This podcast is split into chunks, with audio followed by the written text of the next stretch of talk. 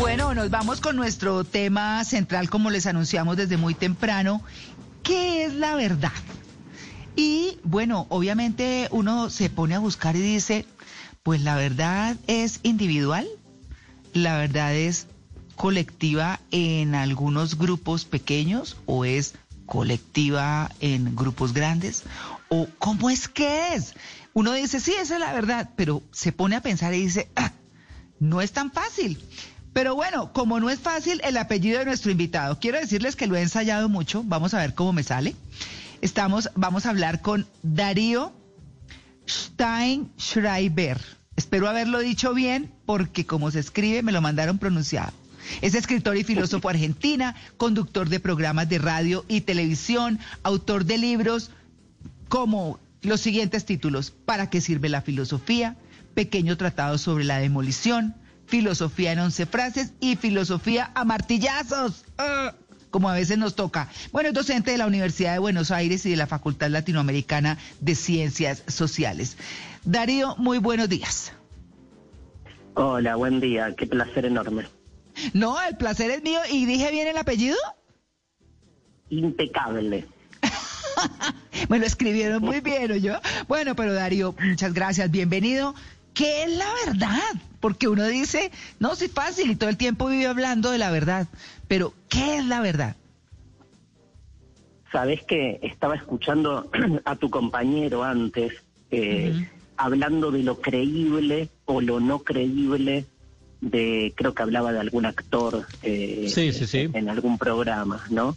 Este, yo creo que aunque nos perturbe la verdad tiene que ver con la credibilidad, ¿no? En primer lugar. Este, quiero empezar muy duramente con una idea de un filósofo que trabajó la cuestión de la verdad, que es Nietzsche. Nietzsche dice algo así como que la verdad es la mentira más convincente. O sea, todo lo contrario de lo que suponemos que es lo verdadero. Eh, verdadero es aquello que terminamos creyendo colectivamente que es así. este, un poco eh, exagerado, pero interesante para pensar a fondo qué es lo que hacemos cuando este, asumimos algo como verdad, ¿no? La filosofía, y esto me parece importante, plantea reflexiones exageradas, ese es su rol. Y esta diferencia me parece importante. Uno está todo el tiempo con una idea de la verdad, viviendo su vida cotidiana. Eh, ustedes dan por verdad que yo soy yo, por ejemplo, porque alguien les dijo que están comunicados con Darío Steinschreiber desde Argentina, entonces están dando por verdadero, no se están cuestionando que por ahí el operador les mintió o Juliana llamó a un amigo argentino que vive en Medellín este, y está haciéndose pasar por Darío. Digamos, eh, ustedes están dando por supuesto, como yo doy por supuesto, que este riquísimo, sabrosísimo café colombiano que me mandó la gente de Ríos Vivos hace un mes desde Colombia este eh, es de ahí y no me han mentido. Este, Uno está todo el tiempo dando, por supuesto. Esa es la verdad cotidiana. Otra mm. cosa es cuando filosóficamente agarramos, tomamos esta verdad cotidiana y le empezamos a hacer preguntas. Ahí se nos desvanece todo. Ese es el carácter, como tú subrayabas antes, a martillazos de la filosofía, que cuando uno hace filosofía, todo aquello que en lo cotidiano parece tan manso, tan este, correcto, este, tan de la costumbre, se nos evanece, no se nos subierte. Y entonces tenemos todas las herramientas para invertir la idea y pensar hasta qué punto aquello que creemos que es verdadero lo es. Claro, Darío, cuando a mí me encantan estas, estas eh, eh, discusiones en el buen sentido, porque lo ponen a uno a pensar muchísimo más allá y de verdad, como decimos en Colombia, amasear términos y cosas que parecieran estar ahí y, dadas, como dicen los, los gringos, for granted, ¿no? Como garantizadas. Pero, pero también hemos hablado, y, usted lo está diciendo, usted ha dicho y usted ha hablado de la credibilidad, de la credibilidad de quien emite esa verdad, que también se puede volver la verdad de grupos, como usted lo estaba explicando. Pero además de esa credibilidad y a esa credibilidad se suma la verdad ante los ojos de quien mira esa verdad. Yo no sé si estoy siendo muy, muy, muy enredada, pero, pero, pero, pero creo que la verdad la, depende de los ojos con que se mire y es un dicho popular. Sí, hay, hay que ser enredado en esto, este, porque de eso se trata pensar filosófica o existencialmente los grandes acontecimientos de nuestra vida.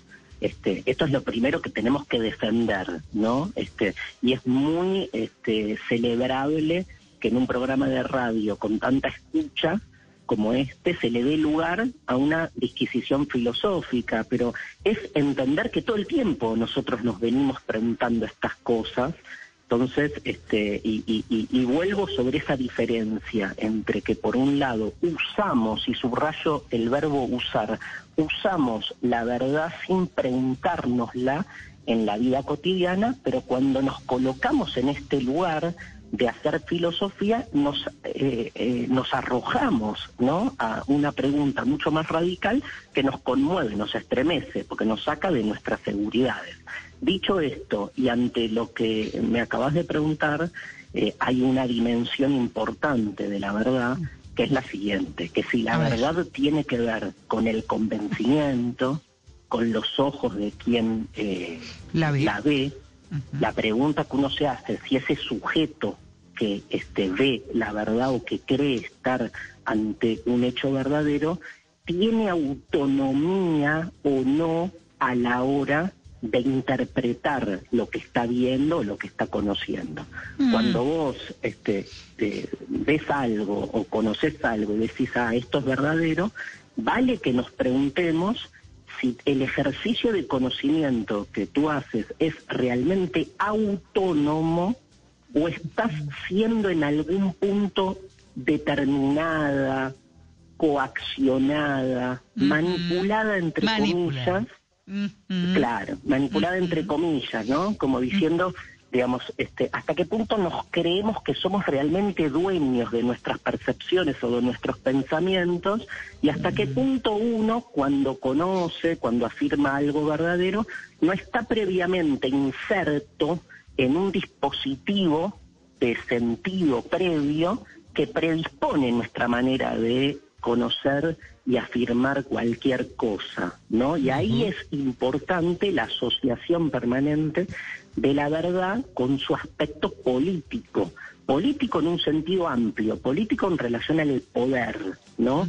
O sea, tenemos el poder de ser autónomos a la hora de conocer la verdad o cuando creemos que accedemos a la verdad estamos siendo inducidos por algo que se llama en general el sentido común o las formas consuetudinarias de conocimiento público, digo, la influencia de los medios, la influencia de la escuela, la influencia de la familia, hasta qué punto podemos salirnos de eso y hasta qué punto uno tiene que asumir que nunca puede dejar de ser subjetivo, o sea que la subjetividad siempre entra en juego a la hora de pensar la verdad.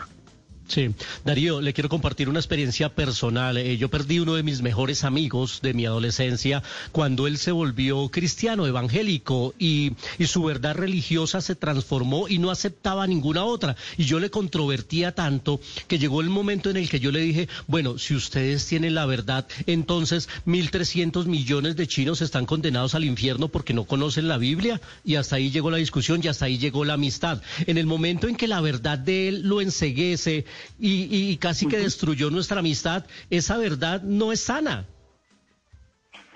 Eh, me encanta el, ejemplo porque va a, la raíz del problema. Mira, hay una frase atribuida a Aristóteles, ¿sí? en filosofía siempre citamos filósofos para que nos ayuden a pensar, no, no por eruditismo barato, sino como para ayudarnos a pensar. Hay una frase atribuida a Aristóteles que dice, este, soy amigo de Platón, pero más amigo soy de la verdad. Wow. Esa es una frase, sí, es una frase muy muy famosa atribuida a Aristóteles, como que Aristóteles dice todo bien con la amistad, pero primero la verdad, ¿no? Yo creo que es, que es lo contrario a, a, lo que te pasó a ti, ¿no? Digamos, como que de algún modo este, vos querías estar, este, continuar una amistad y sin embargo, este, la amistad se rompió este, porque de algún modo tu amigo priorizó la verdad. No, y porque yo no em, compartí su verdad. Claro. Eh, es lo que uno, uno podría decir, discúlpeme que me meta así, pues como tan horrible, Darío, pero uno podría decir que hay choque de verdades, ¿no? Claro, digamos, hay, hay, hay dos, a ver, hay dos, dos caminos, dos opciones o creemos que hay una verdad única y entonces algunos tenemos acceso y otros no, o creemos que haya o no haya una verdad, nadie tiene prevalencia sobre ella. Entonces se vuelve mucho más interesante la construcción democrática con las verdades del otro. Y, Así es. Así es. Y, con respecto a eso, Sí. Le, voy a dar un... ¿Me escuchan? Sí, ¿no? Sí, sí, sí, ya. Se cortó un momento, pero ya, adelante. Sí. Ok, le voy a dar una, una, una vuelta política. ¿Son incompatibles la democracia y la verdad absoluta? Son incompatibles, porque si alguno de los que este, de los protagonistas del fuero democrático cree que posee el monopolio de la verdad, como le pasó recién al, colega, este, el otro no, no, asume este, una posición distinta, no es considerado alguien que piensa diferente, sino directamente es anulado en su posibilidad, es, es visto o como un ignorante, o como un enemigo, o como un endemoniado, calculo este, en el caso que me acaban de contar. Mm. Y las verdades religiosas, cuando se vuelven muy dogmáticas, llegan a ese extremo. Ahora, a mí no me preocupa tanto el lugar tan absoluto en el que se coloca desde la religión un creyente acérrimo, sino que eso, esa forma dogmática de la verdad, se vuelva la forma común con la que nos pensamos día a día. Me, me, preocupa más el dogmatismo en la política, el dogmatismo en los medios, el dogmatismo de una de un maestro en la escuela no escuchando a sus estudiantes. Ese dogmatismo que viene de ese fuero religioso más duro, este, después se ha instalado en, en, en nuestra sociedad. Hay, hay, hay muchísimos este, eh, casos, digo, hay, hay, hay muchísima gente atea que sin embargo es tan o más dogmática que alguien de la religión porque sigue atado a su propia idea como si fuera la única.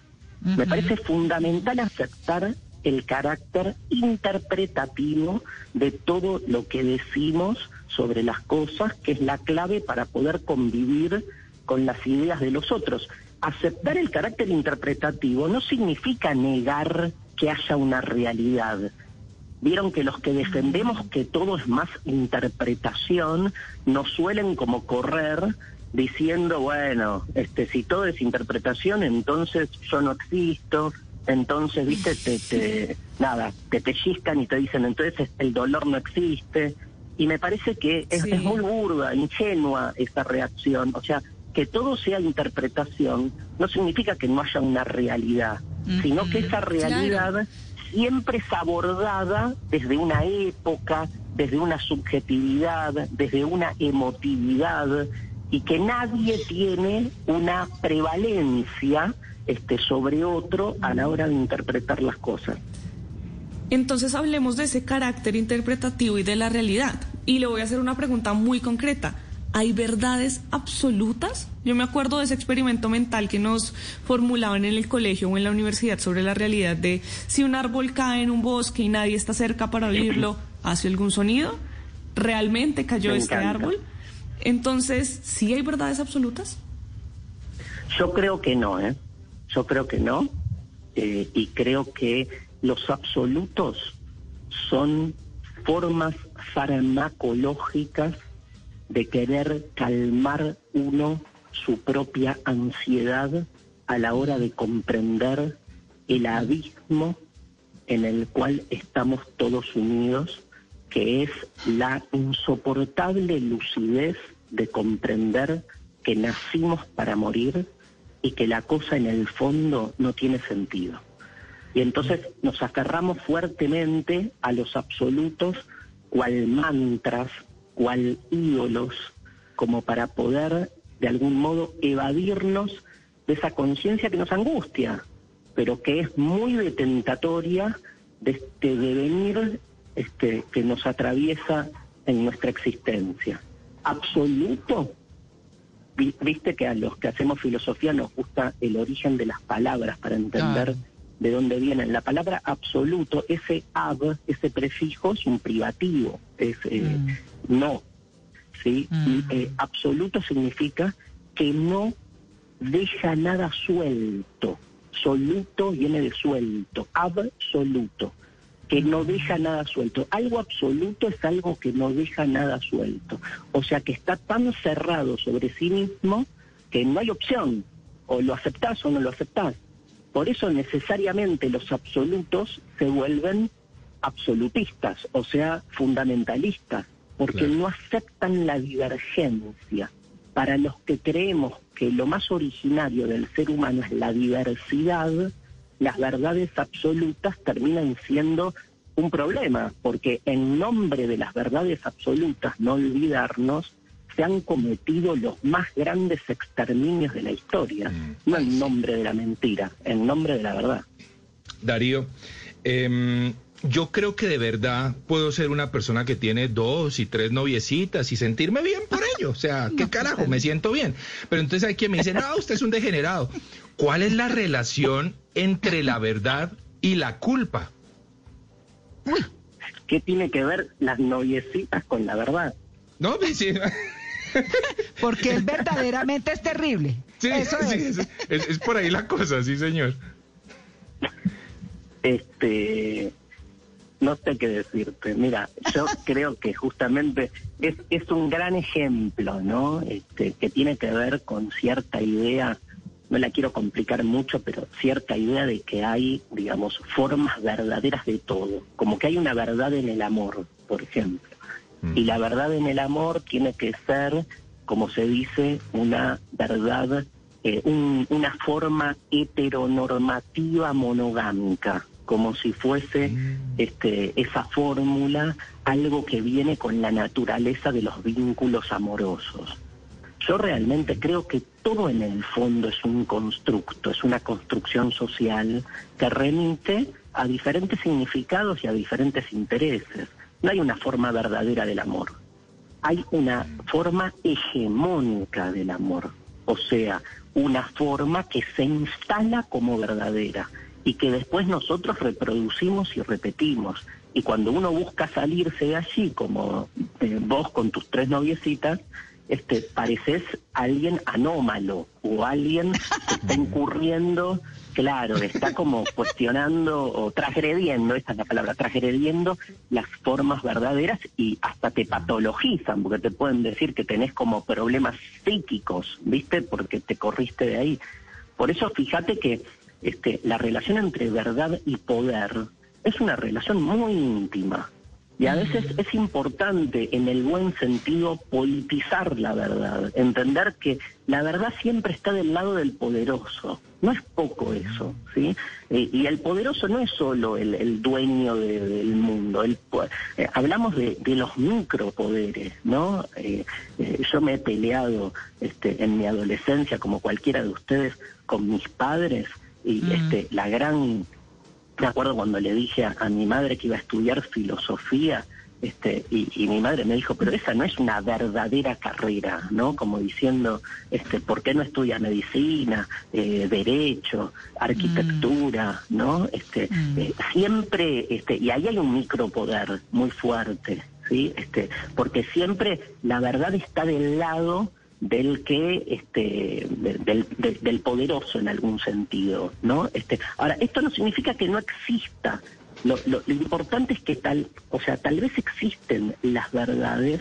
Lo que es claro es que el ser humano no puede acceder de modo directo y que aquel que dice tener esa prioridad de acceso a la verdad es de quien debemos más desconfiar ¿no? Eh, eh, eh, mira, por eso murió Sócrates, por ir a un filósofo de los orígenes de la filosofía. Sócrates decía eso, Sócrates decía, si hay una verdad, no está en este mundo. Ah, claro. No está en este mundo. Entonces, lo, lo que me queda claro, decía Sócrates, es una sola cosa, que si alguien en este mundo habla en nombre de la verdad, bueno, o lo confrontas o sal corriendo porque esa persona se atribuye algo que no le corresponde.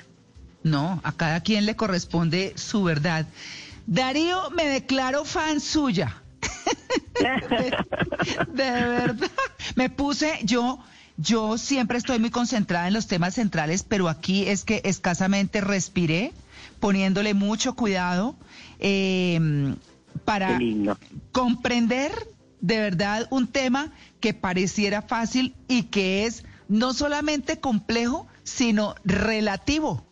Esa es como un, poco la conclusión, sí señor. Y estaba viendo, le dije, muestre, yo no había, no lo había googleado, dije con quién estamos hablando. Y lo veo usted en una foto con un libro suyo que se llama Filosofía en once frases. Bueno, nada, no. Tendré que leerlo mucho más. Darío, muchas gracias por su atención con En Blue Jeans de Blue Radio. Por favor, un gran abrazo a todo el pueblo colombiano.